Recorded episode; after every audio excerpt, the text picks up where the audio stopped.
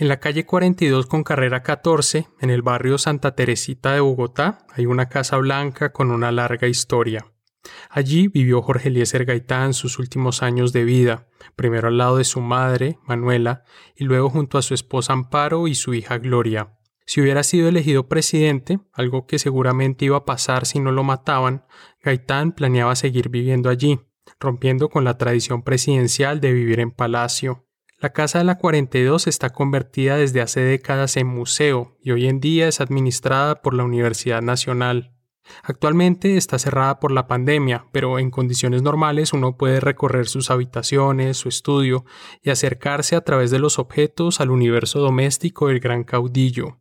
A comienzos de 2020, su hija, Gloria Gaitán, llevaba más de una década sin visitar esa casa, donde vivió su niñez pero con ocasión del natalicio número 117 de su padre, ella y sus hijas tramitaron una autorización para poder conmemorar la fecha ahí.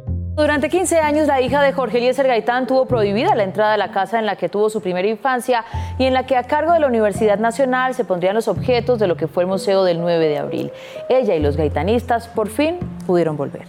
¿Usted se imagina que uno tenga que pedir permiso para poder entrar a la casa de, la familia de uno. Ella es María Valencia Gaitán, hija menor de Gloria y nieta de Jorge Eliezer Gaitán.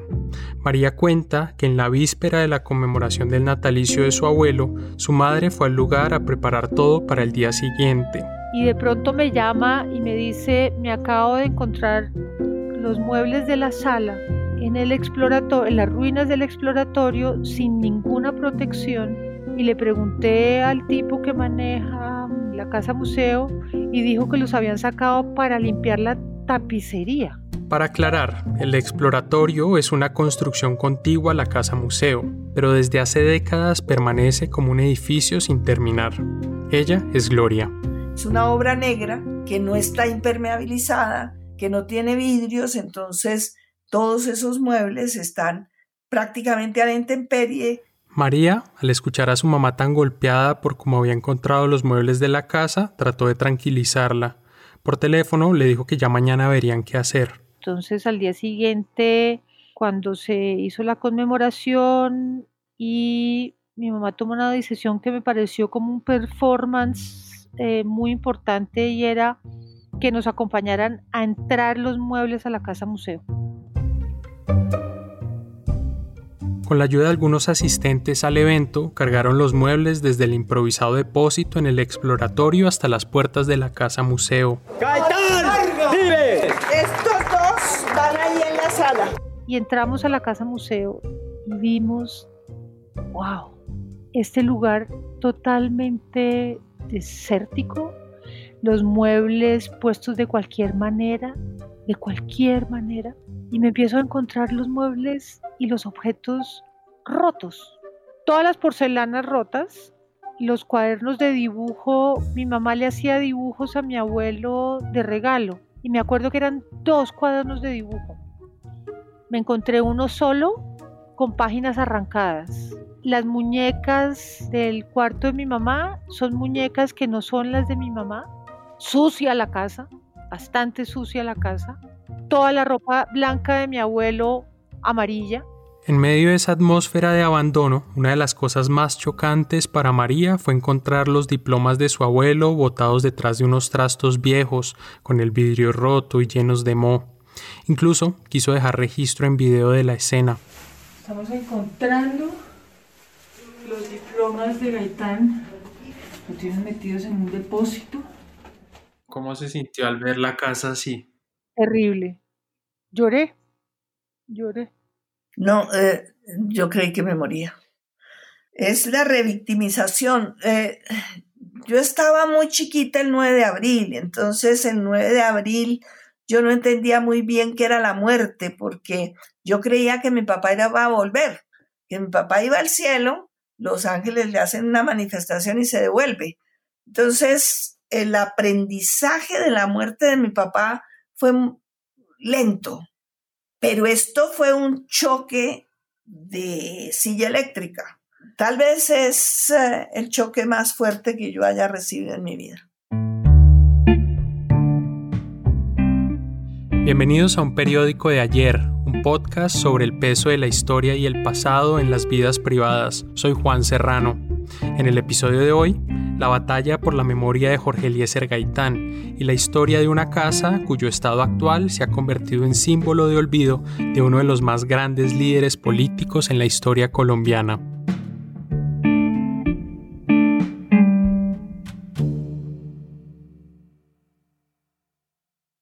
Cuando su esposa Amparo Jaramillo quedó embarazada, Jorge Eliezer Gaitán dejó claras sus preferencias con respecto al sexo del bebé. Mi mamá quería un hijo hombre y mi papá quería una hija mujer, porque la sociedad educa a los hombres para tener éxito, para vencer y para ser importantes.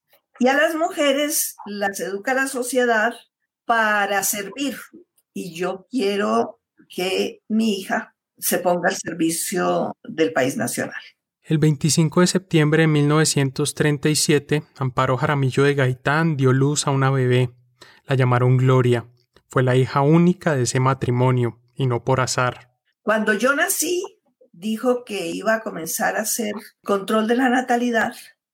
Eso lo había aprendido en Italia con eh, tripas de oveja, hacían unos condones. Gaitán lleva una vida muy ajetreada. Sus correrías por el país, como abogado y líder político, lo llevaban a ausentarse de su familia por largos periodos. Sin embargo, siempre que podía, sacaba tiempo para ser un papá consentidor y compartir con su hija. La llevaba a comer helados a una cafetería del centro, a pasear por el Parque Nacional, le hacía regalos o le pedía que lo acompañara los domingos en la mañana al cementerio central a dejar a sus cenas blancas sobre la tumba de su madre.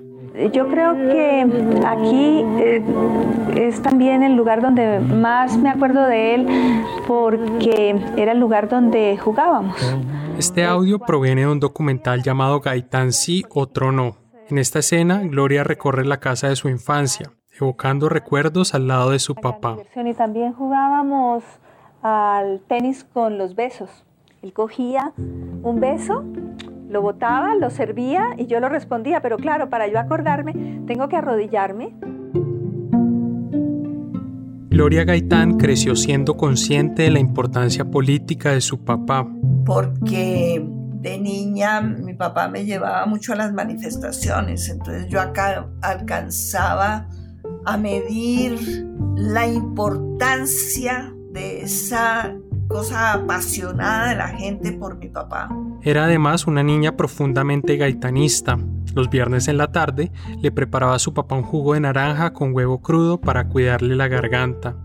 Luego alineaba sus muñecas y se ponía frente al radio a escuchar los discursos que él daba a esa hora en el Teatro Municipal, en un evento masivo que se llamaba Viernes Culturales. Yo no soy yo personalmente, yo soy un pueblo que me sigue, porque se sigue a sí mismo cuando me sigue a mí, pero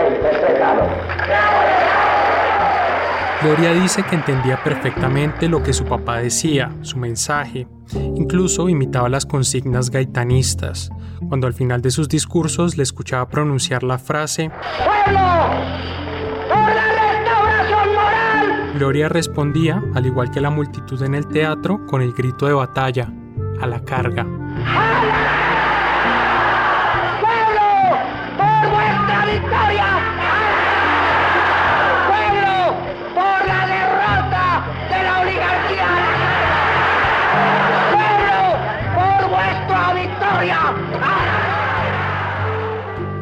papá muere, yo pensé que Dios iba a estar muy honrado de encontrarse con mi papá.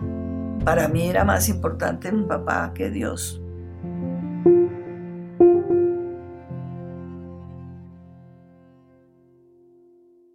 Para abril de 1948, Gloria Gaitán tenía 10 años. Acababa de entrar a estudiar en el Marymount, un colegio femenino en Bogotá fundado por religiosas. Mi papá no quería que yo fuera allá, pero mi mamá, desde que yo estaba muy pequeñita, decía que en el futuro el que no supiera inglés eh, sería equivalente a ser analfabeta.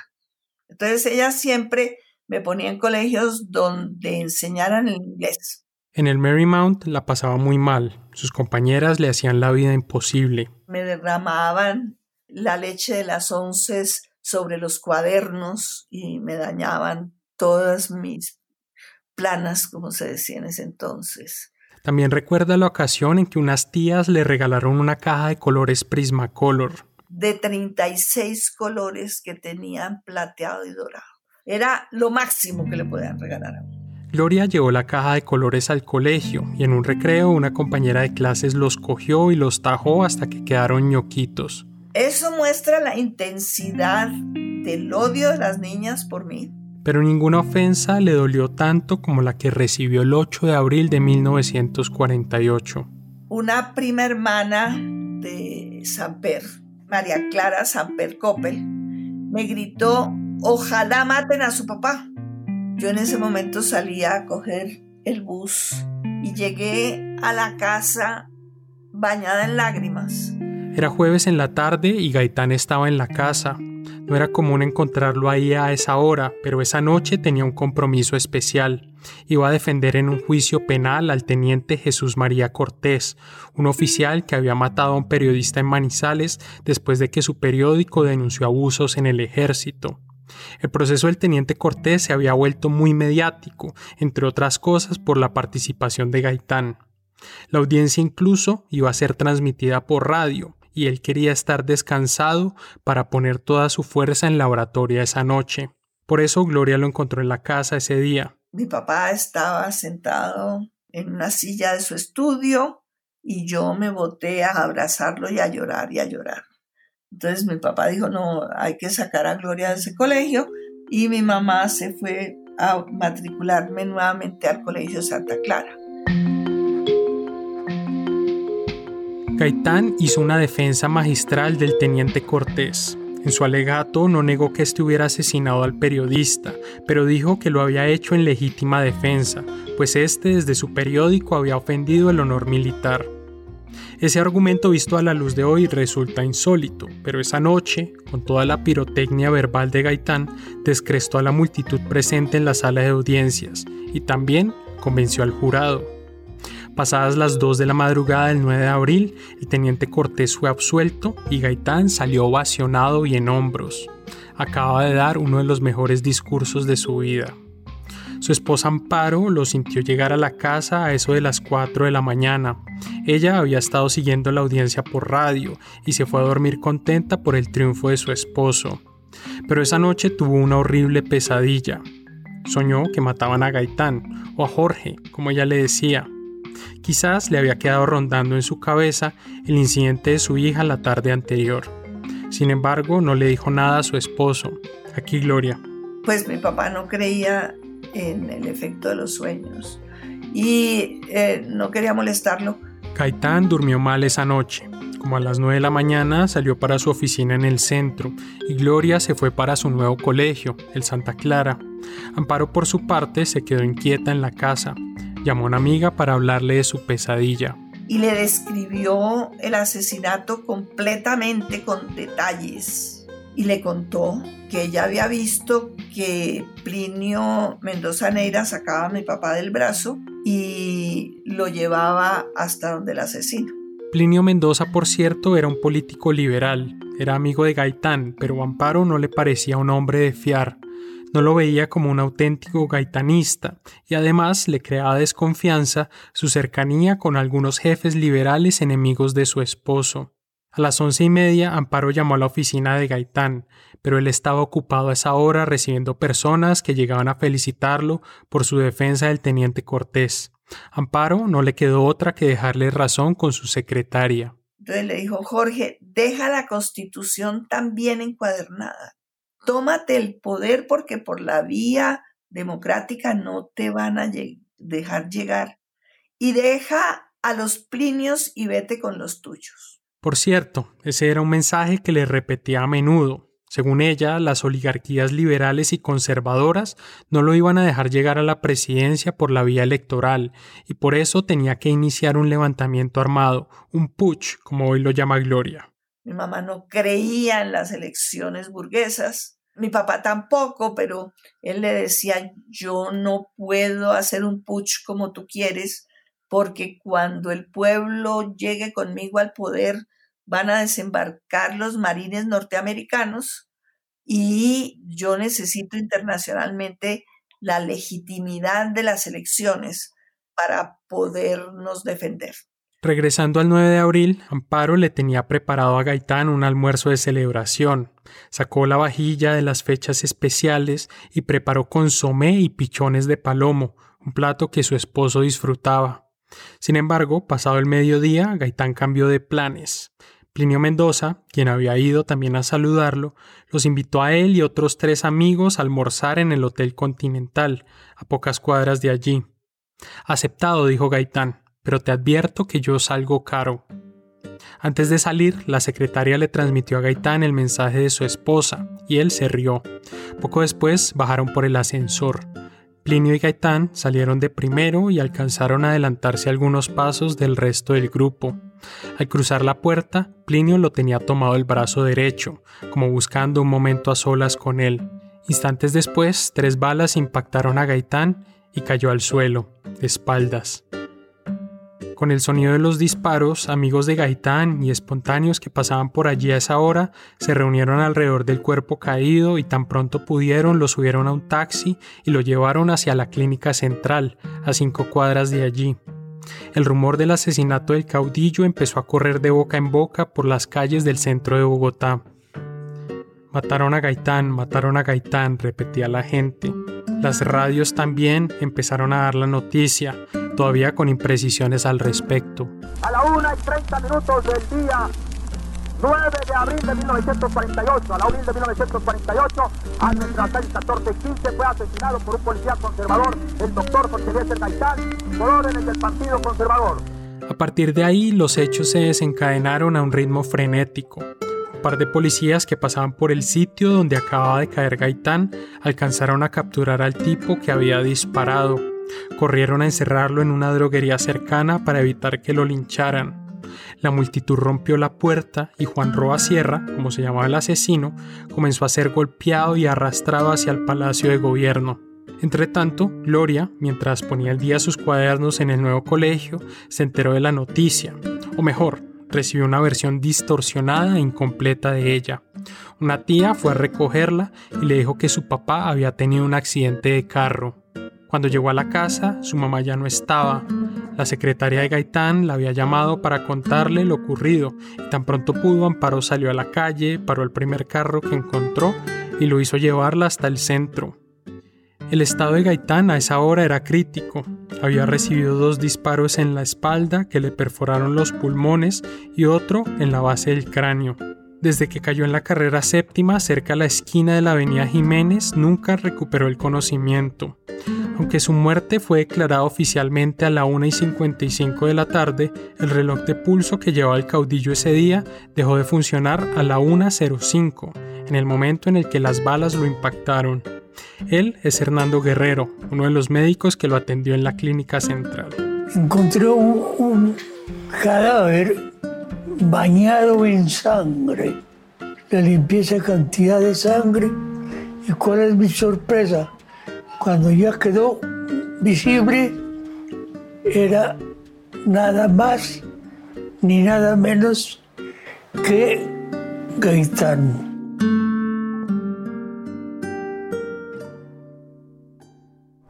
Pueblo liberal de Colombia, la suerte está echada. No debemos de retroceder un solo instante. El gobierno de Ospina Pérez está tambaleando. Nuestro movimiento se suspende cuando veamos la cabeza de Ospina Pérez rodando por las calles de Bogotá.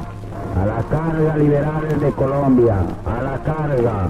A esa hora el pueblo cada vez más borracho descargaba su ira por la muerte de su líder contra todo aquello que le recordara al poder, los edificios gubernamentales, las iglesias, los periódicos conservadores, el tranvía. Mientras tanto, comenzaron a llegar a la clínica central algunas figuras del Partido Liberal, Darío Echandía, Carlos Llera de Restrepo, Alfonso Araujo, entre otros. Reunidos en una sala de rayos X, reasumieron la dirección del partido, del que habían sido desplazados por Gaitán dos años antes. Entre todos barajaron alternativas sobre cómo responder a la situación, pero nadie tenía claro cuál era el paso a seguir. Unos proponían conformar una junta revolucionaria para derrocar al presidente conservador Mariano Espina Pérez. Otros hablaban de hacer un golpe de Estado con la ayuda de militares gaitanistas. Los más moderados creían que lo correcto era conformar un comité que fuera hasta Palacio a pedirle la renuncia al presidente. Esta última fue la opinión que se impuso, en parte porque era la que apoyaba a Darío Echandía, el liberal más querido entre el pueblo después de Gaitán. Amparo Jaramillo, ya viuda, desconfiaba de todos ellos. Para ella eran parte de la misma oligarquía que su esposo tanto había combatido. Por eso se convenció de que debía ser ella la encargada de defender los intereses de su esposo, pues nadie iba a hacerlo por ella. En algún punto de la tarde salió de la clínica y caminó hacia la oficina de Gaitán. Quería recuperar los papeles de una investigación que él preparaba contra el gobierno. Cuando llegó a la oficina ya no estaban esos papeles se los había robado la secretaria. Encontró los cajones vaciados. Sobre el escritorio de Gaitán solo había quedado una foto de Gloria disfrazada de caperucita roja. Entonces mi mamá sale de ahí a la embajada de Venezuela. Por esos días se llevaba a cabo en Bogotá la novena conferencia panamericana. La ciudad estaba adornada para la ocasión y además repleta de diplomáticos y funcionarios extranjeros. A la cabeza de la delegación venezolana estaba Rómulo Betancourt, un político de izquierda que había sido presidente del país poco antes de la conferencia. Sabiendo que Betancourt simpatizaba con Gaitán, creyendo quizás que no se quedaría quieto frente a su asesinato, Amparo fue a buscarlo a la embajada. Y le pide a Betancourt que le permita traer armas de Venezuela para organizar la legítima defensa. Aunque era una petición temeraria, no salía de la nada. En la clínica central esa tarde, algunos generales habían abordado a la viuda de Gaitán, diciéndole que había sectores del ejército y la policía dispuestos a levantarse contra el gobierno, pero necesitaban traer armas de Venezuela y que su territorio pudiera ser usado como retaguardia. Betancourt, sin embargo, le negó a la viuda de Gaitán el apoyo. Le contesta, señora Amparo, váyase para su casa, que yo también tengo una hija. Esa fue una gran desilusión para mi mamá. Entonces regresa a la clínica. Ya había ordenado que lo embalsamaran a mi papá y ya había decidido que se lo llevaría para nuestra casa con el fin de velarlo allí y no permitir que lo sacaran hasta que no cayera Ospina Pérez, a quien señalaba como autor intelectual del crimen. Así pasaron largas horas. Amparo en la clínica estaba profundamente herida, pero no perdía la serenidad. Gloria, desde su casa, veía cómo el cielo resplandecía. Estaba rojo por las llamas de los incendios. Presentía que algo muy malo había ocurrido, pero se lo escondían. Ya en la madrugada del día siguiente, la agitación de la tarde había disminuido como consecuencia de la borrachera y la represión oficial. Los dirigentes liberales completaban varias horas reunidos con el presidente Ospina. La clínica, a cinco cuadras del palacio, permanecía custodiada por el ejército. Sus salas y corredores, que por la tarde estuvieron repletos, se habían ido vaciando. La viuda de Gaitán decidió que era el momento de sacar a escondidas el cuerpo de su esposo pero mi mamá espera hasta las 3 de la mañana, sale a buscar un vehículo, encuentra un zorrero muerto, coge la zorra y se la lleva hasta la clínica. Pedro Eliseo Cruz, un médico amigo de Gaitán que estuvo a su lado cuando le dispararon y que había sido de las primeras personas en auxiliarlo, se convirtió también en cómplice de Amparo para llevarse el cadáver. Le ayudó consiguiendo un ataúd en una funeraria cercana y juntos envuelven a, mi papá en periódicos viejos ensangrentados y en sábanas ensangrentadas, lo envuelven así y lo sacan por la puerta donde la clínica sacaba la basura. Pensaron los soldados que estaban sacando basura y no pusieron problema.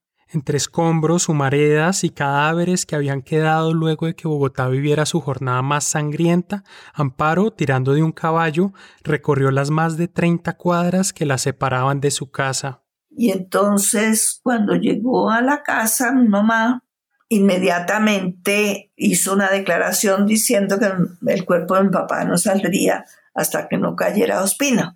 Ya en ese punto, los dirigentes liberales habían llegado a un acuerdo con el gobierno. Luego de haberle pedido tímidamente la renuncia a Ospina, aceptaron su propuesta de entrar a conformar un gabinete bipartidista.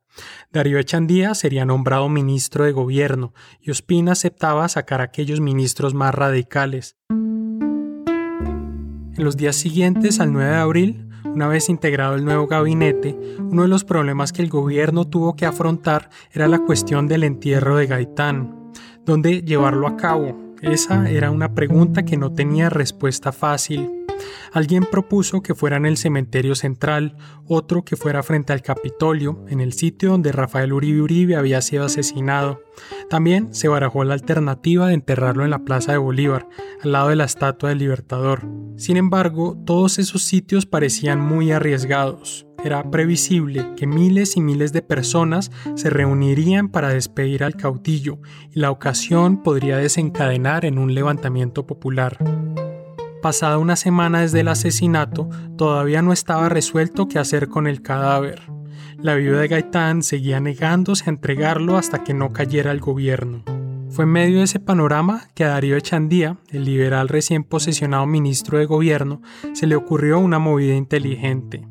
Dijo, si la viuda de Gaitán no quiere dejar salir el cuerpo de la casa, está bien, no lo saquemos, enterrémoslo ahí mismo.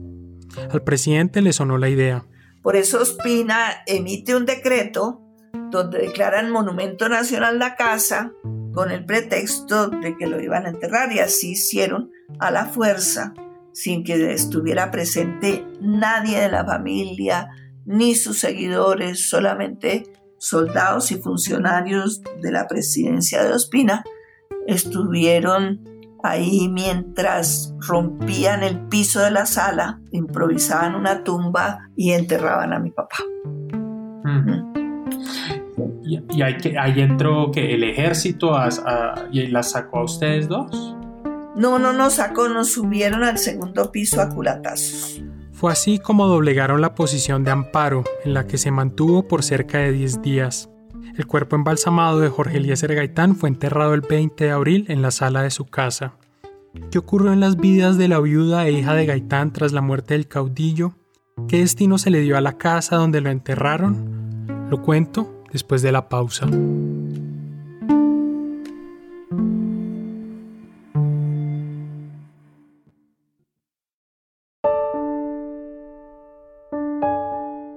Hola, mi nombre es Margarita Restrepo y soy una de las productoras de un periódico de ayer. Para un episodio de la segunda temporada de este podcast, entrevisté a Rocío, una mujer que trabajó en una clínica de abortos clandestinos y seguros en la compleja Medellín de los años 80. En una de nuestras entrevistas, descubrí que la valentía para arriesgar su libertad por ese derecho venía de su historia personal, porque su mamá había muerto por complicaciones derivadas de un aborto espontáneo. En nuestras conversaciones, Rocío me dejó entrar a algunos de los rincones más íntimos de su vida. Creo que fue en parte porque entendió que yo quería llegar hasta el fondo de la historia suya, que era, a su vez, la de miles de mujeres. Ese es el tipo de periodismo que nos encanta hacer en este podcast y que podemos hacer gracias a la generosidad de los cómplices de la no ficción. Si quieres seguir escuchando historias así, la mejor manera de ayudarnos es sumándote a nuestra comunidad. Solo tienes que ir a lanoficción.com slash hazte cómplice o hacer clic en la descripción que aparece en este episodio. Mil, mil gracias desde ya. El decreto que declaró Monumento Nacional la casa de Jorge Eliezer Gaitán decía en su artículo segundo lo siguiente. En la casa se formará un museo destinado a conservar la biblioteca y los objetos que recuerden la vida y las actividades del doctor Gaitán. Esa norma es el origen de la Casa Museo Gaitán. A partir de ese momento, cada 9 de abril la tumba del caudillo y el sitio en el que vivió se convirtieron en lugar de peregrinación para los gaitanistas.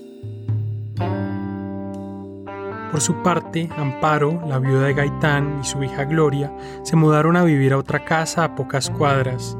Durante un tiempo intentaron rehacer su vida en Bogotá, pero con la llegada al poder del conservador Laureano Gómez en el 50, la violencia partidista se exacerbó. Y comienzan a amenazar con la quema de casas de los liberales, la de Alfonso López eh, Pumarejo, que efectivamente la quemaron, la de Carlos Llenas, que la quemaron. Y a mi mamá también la amenazaron de quemarle la casa. Entonces mi mamá eh, dijo, no, yo me voy. Era 1952. Primero viajaron a Francia, pero no lograron conseguir asilo en ese país. Entonces nos fuimos para Suiza, que tampoco nos hizo asilar, pero que sí nos dio refugio. Se instalaron en Ginebra. Allí Amparo se dedicó a la venta de antigüedades. Se lanzó donde hubo un anticuario y le dijo, mire señor, uh, usted como es suizo no puede traer antigüedades de Francia, pero yo sí puedo, si usted me da plata, yo me voy a París y le traigo cosas bellas. Gloria, por su parte, entró a un colegio internacional, auspiciado por las Naciones Unidas. Había hijos de gente muy poderosa. Hijos de reyes africanos, jeques árabes. Pero uno no se daba cuenta. Era una época después de la guerra donde el consumismo no existía. Los seis años que vivieron en Suiza fueron determinantes en la vida de Gloria. Le forjaron un carácter rebelde, militante, tras un tiempo en Ginebra, madre e hija se mudaron a Lausana. Allí, con 18 años más o menos, Gloria empezó a ser parte del Frente de Liberación Nacional Argelino. Yo estaba con los argelinos para que se independizaran de Francia. Gloria hacía trabajos clandestinos para esa guerrilla. Al lado de un tipo con quien fingían ser novios, cruzaban el lago que separa Lausana de Francia. Al principio pasábamos un canasto que tenía cosas de picnic. Lo dejábamos al pie de un monumento al soldado caído. Dentro del canasto, copias del periódico de la resistencia argelina. Si me hubieran cogido, habría tenido como unos tres años de cárcel. ¿Y su mamá sabía? No. Yo creo que no, yo creo que si hubiera sabido no le hubiera gustado porque, claro, temía mucho por mí. Durante los años 60 y 70, Gloria siguió vinculada con causas revolucionarias, pero esta vez en América Latina. Yo fui muy cercana a la revolución cubana en sus principios, muy, muy, muy cercana a Fidel, muy cercana al Che. Los conoció en 1959. Ella y su madre habían regresado de Suiza a Colombia hacía dos años. Un día recibieron desde Cuba una invitación para viajar a La Habana y asistir a las celebraciones del 26 de julio, Día de la Rebeldía Nacional. En esa ocasión, Gloria conoció, además de Fidel, al Che Guevara, al expresidente de México Lázaro Cárdenas y también al futuro presidente chileno, Salvador Allende. Con el Che siguió después en comunicación constante, pero sin duda de todos esos líderes de izquierda que conoció aquella vez en Cuba, el más cercano fue Allende. Su relación con él daría para otro podcast. Por ahora, basta decir que después de haberse separado de su esposo, Gloria se fue para Chile. Estaba en una difícil situación económica y Allende le tendió una mano, dándole un trabajo en una entidad de planeación pública. Pero a raíz del golpe militar contra Allende en el 73, Gloria tuvo que regresar a Colombia con sus dos hijas. Aquí de nuevo María, hija menor de Gloria. Si quiere que le cuente, y es como antes era una vida en familia mm, tradicional, pero después de Chile es la crianza femenina. De Chile llegaron a instalarse en el apartamento de su abuela Amparo. En el mismo edificio vivían unas tías abuelas, hermanas de Amparo, a quienes veían con frecuencia. De esos años rodeada de mujeres, María tiene un recuerdo especial asociado a Gaitán. Recuerda estar en la sala del apartamento de su abuela y sentarnos a escuchar los discursos de mi abuela mientras tomábamos eh, onces. Yo hablo otro lenguaje que no es este lenguaje del odio, que no es este lenguaje de las jugadas electoreras, que no es este lenguaje de que en este país el poder tiene que pasar de don fulano para ir a don sultano y volver a ir a don sultano para volver a don mengano y de don mengano para ir a don sultano. Me acuerdo la silla de mi abuela, ella sentada en su silla. Yo me acuerdo sentarme en un sofá y nos sentábamos a, oírlo. Ahí, en completo silencio, oyendo. Sí, y era muy emocionante oírlo, muy emocionante. El vibrato de su voz, como va jugando con, con el sonido, con la entonación, con las emociones. Otro es nuestro lenguaje. Lo llaman demagógico, pero es lenguaje de justicia que está llamado a una transformación y que nadie va a detener. Otro momento especial en familia sucedía cada 9 de abril. Para mí es el día sagrado. Era un día de luto, de conmemoración profunda. La abuela Amparo preparaba un almuerzo especial. Luego iban a la casa museo a visitar la tumba del abuelo. María aprovechaba ese día para recorrer la casa museo y curiosear entre los objetos. Chismearle cosas, libros, eh, ropa, medirme los zapatos, curiosear en los cajones, jugar con las muñecas de mi mamá, mirar las condecoraciones, no sé, era como visitar a fondo, darme el lujo de, tener ese privilegio de, de estar tan cerca a los objetos de mi abuelo. En ese tiempo Gloria estaba vinculada a la casa museo. En realidad lo estaba desde años antes en 1964, cuando se hicieron unos trabajos de restauración en la sala donde estaba enterrado Gaitán, tanto ella como su madre estuvieron encima de cada detalle, cerciorándose de que se respetara el estilo original de la casa. Ese vínculo con la casa museo, que al comienzo era más bien informal, se oficializó en 1966, cuando un decreto presidencial nombró a Gloria directora de honorem de la casa museo pero fue a mediados de los 70 en que Gloria ideó todo un proyecto de vida alrededor de preservar el legado de Gaitán. Se convenció de que la manera más poderosa de honrarlo era retomar sus ideas y buscar hacerlas realidad. Decidió eso sí que su camino, a diferencia del de su padre, no era el electoral, porque según ella, yo no era capaz de organizar un movimiento popular porque no era hombre. Eso lo tuve muy claro. Lo que debía hacer era liderar un cambio cultural. Cumplir una cosa que decía mi papá, que había que cambiar la cultura delegataria que tenemos. Ay, doctor, deme, ay, por favor, solucioneme. Por una cultura protagónica, una cultura participativa. Entonces, la idea de crear el Centro Gaitán era para eso. Ya no era con la organización de un movimiento, sino de una institución que yo imaginaba muy poderosa para forjar una cultura participativa. El Centro Gaitán al que se refiere Gloria se creó nominalmente en 1966, pero solo se le dio fuerza en 1979, con una ley que Gloria redactó y que hizo aprobar luego un lobby feroz en el Congreso. Cuenta que incluso fingió un desmayo para interrumpir una sesión plenaria en la que aún no contaba con los votos necesarios. Yo comienzo a quejarme. ¡Ay, ay, ay, ay, ay! Gritaba yo y ese salón tenía un eco impresionante. Y yo cada vez gritaba más. Y yo pensaba, ay papá, las cosas que hago por usted, no, porque no hay nada más horrible que hacer el ridículo sabiendo uno que está haciendo el ridículo. Esa ley estuvo hecha a la medida de lo que Gloria quería, convertir al Centro Gaitán en una institución para hacer realidad el ideario de su padre.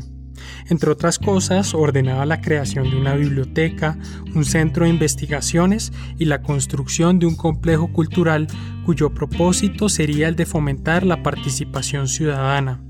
También la Casa Museo quedó adscrita al Centro Gaitán y Gloria fue ratificada en la ley como su directora ad honorem.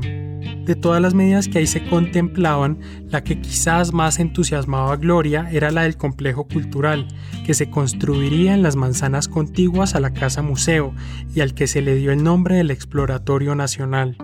Gloria lo concebía como un centro de actividad política, como un espacio para hacer realidad uno de los grandes anhelos de Gaitán, despertar en el pueblo la voluntad de hacerse cargo de sus destinos. Aquí Gloria lo explica. Es el Capitolio del pueblo, es un lugar para que el pueblo desarrolle su autoestima. Bueno, y lo convertí en eh, mi objetivo de vida para crear una cultura donde la gente no le escribiera al presidente, señor presidente, de la manera más humilde y respetuosa, le rogamos si es usted tan generoso de no acabar con las pensiones. No, lo que hay que escribir es mandatamos. A través de un concurso, el diseño del exploratorio se le encargó al arquitecto Rogelio Salmona, responsable de algunas de las obras icónicas de Bogotá. Salmona ideó un complejo arquitectónico con amplios patios, balcones, espacios abiertos y un anfiteatro. Todo eso cumplía un propósito, ambientarlo como un espacio que incitara al encuentro popular. La obra se inició a comienzos de los 80, sin embargo pronto debió enfrentarse a la falta de presupuesto y las trabas burocráticas. Varios gobiernos no le pararon muchas bolas y eso hacía que su construcción avanzara a paso lento. Belisario Betancourt, por ejemplo, estaba animado con el proyecto durante su campaña en el 82. Pero cuando llegó a la presidencia, adiós Gloria, no sé si te conozco. Entonces no volvió a cumplir lo que le había prometido de construir rápidamente el exploratorio. Gloria estaba empecinada en sacar adelante el centro Gaitán con su exploratorio y para lograrlo estaba dispuesta a lo que fuera, desde travesuras menores como colarse en algún evento para encontrarse con el presidente y hacerle un reclamo hasta arriesgar su vida. Eso hizo a mediados de 1993 para ese momento, la construcción del exploratorio llevaba cerca de tres años parada y el ministro de Obras Públicas se negaba a meterle plata. Gloria, a diferencia de otros gobiernos, esta vez no tenía línea directa con el presidente de turno, César Gaviria. Decidió entonces que había llegado la hora de las acciones desesperadas. Aquí si uno no protesta eh, en forma violenta, eh, no le paran bolas. La razón no sirve sirven las huelgas, sirven las marchas. El miedo es lo único que los preocupa. La tarde del 16 de junio de 1993, Gloria llegó hasta la sede del Partido Liberal en Bogotá. Entró al salón principal. Y cuando estaba adentro, eh, entonces cerré las puertas y dije, estoy en huelga de hambre y no salgo de aquí. Dejó claro que solo levantaría su huelga cuando el gobierno diera la plata para terminar de construir el exploratorio. Yo estaba decidida a morirme si no cedían. Y yo les decía a los que mandaban allá, eh, les decía yo, esto es de patria o muerte. O, o triunfo o me sacan aquí muerta. Transcurridas más de dos semanas de huelga, Gloria seguía sin comer. Delegados de la Defensoría del Pueblo, de la Cruz Roja, incluso su médico personal fueron a verla, pero ella se negaba a probar bocado. Durante todo ese tiempo llegaban también a la sede del partido representantes del gobierno con la misión de lograr un acuerdo con Gloria, pero ninguna de las propuestas la complacía. Solo hasta el día número 20 de huelga, después de una reunión entre ella y la plana mayor del Partido Liberal, la negociación se destrabó. Y gané la huelga, el gobierno dijo que sí. El gobierno se comprometió a girar 1.400 millones de pesos para concluir la obra del exploratorio. Debo reconocer que César Gaviria sí quería cumplir y eh, cumplió algunas de las cosas que se habían acordado.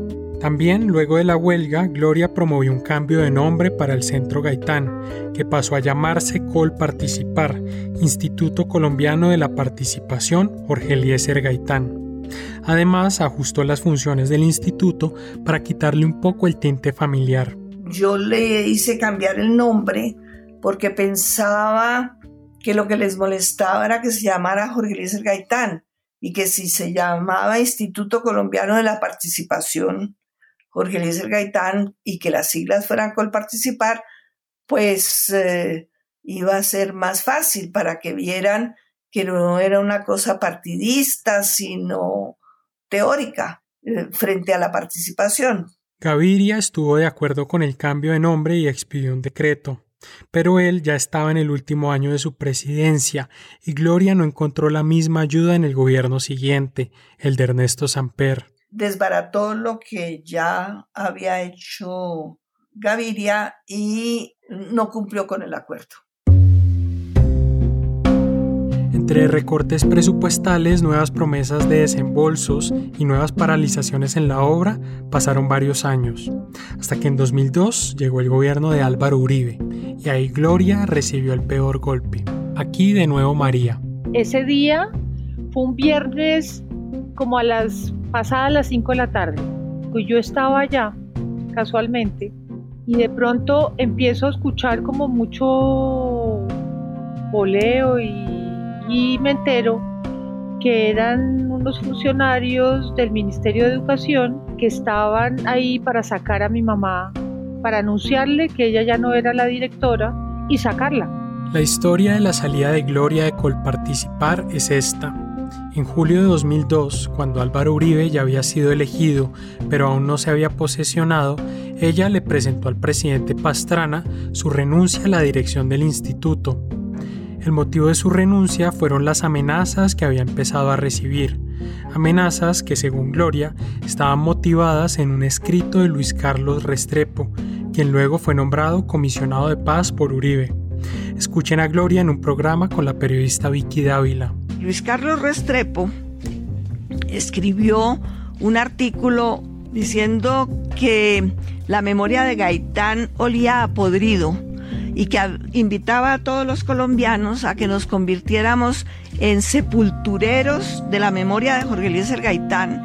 Entonces los paramilitares lanzaron un panfleto que decía que aplaudían la propuesta eh, de Luis Carlos Restrepo y ellos me pedían que yo tenía que eh, renunciar antes del 26 de julio del año 2002 y que si no lo hacía, mataban a mis hijas, a mis nietos, me mataban a mí y volaban la casa Museo Jorge Eliezer Gaitán. Asustada, Gloria envió su renuncia a la presidencia, pero no fue aceptada. Sin embargo, pasado un mes, ya habiéndose posesionado el presidente Uribe, Gloria fue expulsada de las oficinas de Colparticipar. Una nueva directora había sido nombrada. No le dejaron sacar ni la cartera, ni la gabardina, nada. Y le dijeron, usted no vuelve acá nunca más. Mamá dijo, pero mis cosas, no, no puede. En los días siguientes, Gloria consiguió entrar a la casa museo. Allí, con ayuda de algunos colaboradores, tomó muebles y objetos y en un camión se los llevó para un depósito en la zona industrial. Según ella, lo hizo porque temía que los robaran, pues la casa estaba sin vigilancia desde hacía años y había antecedentes de hurtos. Por haber desmantelado la casa, a Gloria le abrieron investigaciones administrativas y penales. Y ahí empezó la cadena de traiciones una por una y la cadena de demandas diarias. Un señor llamado Hilario, que hacía labores de todero en la casa museo y que le había ayudado a Gloria a sacar los muebles, contó días después dónde era el depósito al que se los llevaron. La fiscalía fue hasta allá, rompió el candado y devolvió los muebles a la casa. A partir de ese momento comenzó un largo suplicio para Gloria a nivel judicial. Los funcionarios empiezan a muchos a atestiguar contra mi mamá de unas cosas absolutamente increíbles. Creo que también Hilario u otro decía que mi mamá cogía del presupuesto de Colparticipar, cogía plata para mantenerme a mí en Francia. Fueron en total 44 acusaciones. 44 demandas penales, administrativas y fiscales que hicieron que durante 10 años yo no pudiera hacer otra cosa que defenderme. Salí totalmente exonerada, íntegramente exonerada, con grandes elogios de la Fiscalía y del Tribunal Superior eh, de Bogotá, que declararon que yo no me había robado un peso, que al contrario, todos mis ahorros los utilizaba para pagar la luz, el teléfono y el agua cuando no había eh, forma de que eh, pusieran ese dinero en el presupuesto. Para el momento en que Gloria se liberó de todos los procesos, ya mucho había cambiado con respecto a la casa museo y el exploratorio. El presidente Uribe había tomado la decisión de liquidar el instituto Colparticipar, alegando razones presupuestales. Con esa decisión, la obra de Salmona quedó inconclusa y la Universidad Nacional quedó a cargo de la administración de la Casa Museo. Desde entonces ha habido una difícil relación entre las directivas de esa universidad y las herederas de Gaitán. Nos enteramos primero que en la Casa Museo empezaron a decir que pues la gente preguntaba y decía, no, pues es que tocó sacar a la señora esta porque era una ladrona, porque está loca, porque se empezó a robar todo. Y después entonces eh, no me dejaron volver a entrar a la tumba de mi papá. Esto del veto duró más de una década y se extendió también a las hijas de Gloria. Los vigilantes de la casa museo tenían una orden de no dejarlas entrar. Y, y en eso usted me contaba hace un rato que una tradición muy arraigada al interior de su familia era todos los 9 de abril ir a la casa museo. ¿Qué ocurre en este tiempo donde mm. están vetadas? Pues eh, lo hacíamos, siempre lo hemos hecho en otro lado, nosotros no hemos dejado de, estar presentes el 9 de abril con mi abuelo y con la lucha gaitanista. Entonces hemos hecho distintas cosas en otros lados, eh, en, el lugar donde cayó mi abuelo, donde fue asesinado. Siempre hacemos algo, siempre, siempre, siempre, siempre. Después de más de 10 años en los que la relación se mantuvo rota, a finales de 2019 hubo un acercamiento entre la familia Gaitán y las directivas de la Universidad Nacional. Se reunieron con la rectora, Dolly Montoya, y hubo buena tónica. De un lado, ella mostró interés en trabajar junto con la familia Gaitán en conseguir los recursos para terminar el exploratorio. También la universidad dio el permiso para que la familia pudiera regresar a la casa museo y conmemorar allí un nuevo aniversario del nacimiento de Gaitán. Pero, llegado el día de la celebración, las Gaitán se llevaron una sorpresa triste. La casa estaba desmantelada, como conté al comienzo del episodio saqueada la casa, la saquearon y le encontramos los diplomas que son muy significativos de mi papá, tanto en la Universidad Nacional, pero sobre todo en la Sapiencia en Roma, que es un eh, diploma cum laude. Estaban tirados a un basurero, llenos de polvo, rotos los vidrios, desaparecidos los marcos. Una cosa, es decir, eso es un patrimonio histórico de Colombia. ¿Cómo es posible que lo boten a un basurero? María, al encontrar la casa museo en ese estado, optó por llevarse algunas cosas malogradas, entre ellas los diplomas de su abuelo. También me saqué la capa de mi abuelo, que era como una cosa eh, muy de mi abuelo, que se la, está comiendo la, se la estaba comiendo la polilla. Me saqué el vestido de, de primera comunión de mi mamá, que amarillo, entonces eh, lo saqué también. El último regalo que mi abuelo le dio a mi mamá eh, de ropa, que era un abrigo, también me lo saqué. ¿Y qué hizo con esas cosas? ¿Las mandó a arreglar?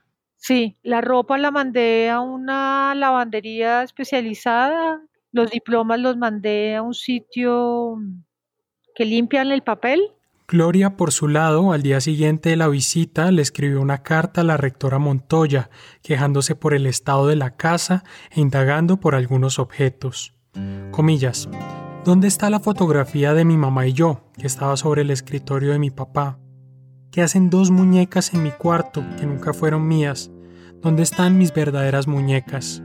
La Universidad Nacional respondió diciendo que algunos de esos objetos los tienen guardados en depósitos, pero hay cosas por las que nadie da razón. Además, la Universidad Nacional ha puesto como condición para seguir con las conversaciones que la familia Gaitán devuelva los objetos sacados de la casa, algo a lo cual María se niega. Y lamentablemente no me saqué todo. Porque yo después, sí, yo después le dije a mi mamá, yo sí debería haber contratado un camión y haberme sacado todo. no me importa. A mí la justicia colombiana, como sabe a mierda, no, ay, no me importa. No me importa ir a la cárcel por defender eh, mi patrimonio, no, no me importa. Para las Gaitán, más que un manejo descuidado de la casa museo, aquí hay un plan deliberado para distorsionar la figura de Gaitán y acabar con su legado. Gloria incluso ha acuñado un término para explicarlo, memoricidio. Es decir, si a un líder lo asesinan, no solamente les interesa asesinarlo físicamente, hay que acabar con su memoria, denigrarla. Y uno de los actos que hay que cometer es degradar y desacreditar la familia. Para probar su tesis, Gloria trae a colación ejemplos históricos. Explica, por ejemplo, que a Manuelita Sáenz le quemaron un baúl lleno de cartas de Bolívar. También que en la sentencia de muerte de José Antonio Galán, líder de la rebelión de los comuneros en la época colonial, se dio la orden de perseguir a sus familiares. Aquí lee un pedazo de la condena. Será declarada por infame su descendencia, ocupados todos sus bienes y aplicados al real fisco, asolada su casa y sembrada de sal, para que de esta manera se dé al olvido su infame nombre y acabe con tan vil persona y su detestable memoria. El hecho que mi mamá cada vez esté más sumergida en el tema y en la defensa del legado es porque ha sido un batallar que no le ha permitido hacer el duelo. Mi mamá no ha podido hacer el duelo, pienso yo. El país no le ha dejado hacer el duelo. Si se lo mataron físicamente, ahora están buscando, desde siempre buscando matar su legado y ella ha estado dedicada a defender ese legado y a que no lo entierren. Para las Gaitán, la pelea de ellas por la casa museo no es un capricho familiar, como algunos creen. Ellas no están buscando que se les declare propietarias ni que se les indemnice, no. Lo que quieren es que ese lugar cumpla su razón de ser, es decir, que sea un verdadero sitio de memoria en el cual la gente pueda encontrarse emocionalmente con uno de los más grandes líderes en la historia de Colombia. Porque es que Gaitán sí fue un gigante. Y este país se tiene que enterar de lo gigante que fue.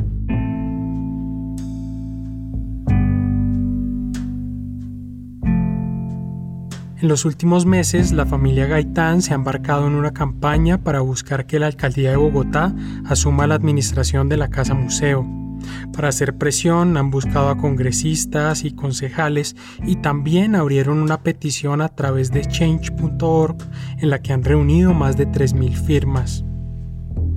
Gloria Gaitán, con 82 años, se mantiene intelectualmente muy activa ha estado escribiendo informes para la Comisión de la Verdad y la JEP sobre la persecución al movimiento gaitanista. También acaba de publicar un artículo largo en una revista académica sobre el pensamiento de Jorge Eliezer Gaitán, que ahora planea convertir en libro. Tengo muchas lecturas que hacer y eh, tengo mucho que investigar porque quiero también que sea no solamente un análisis ideológico, sino también una biografía de mi papá.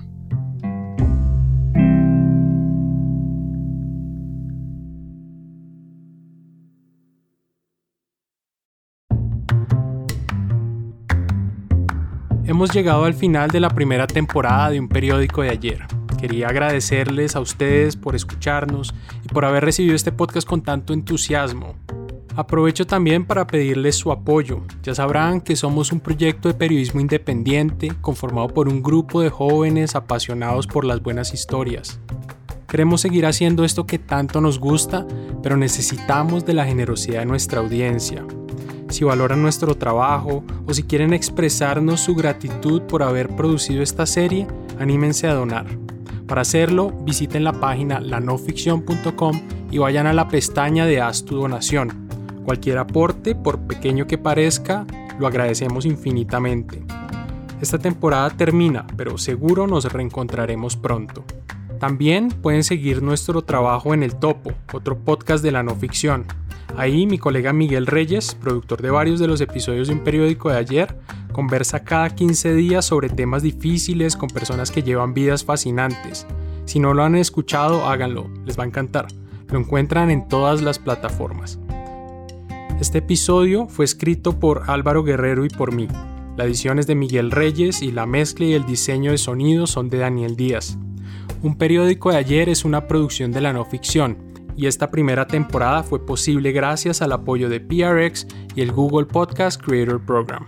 Recuerden que estamos en redes sociales, arroba la no ficción en Instagram y Twitter. Como siempre, ayúdennos a correr la voz.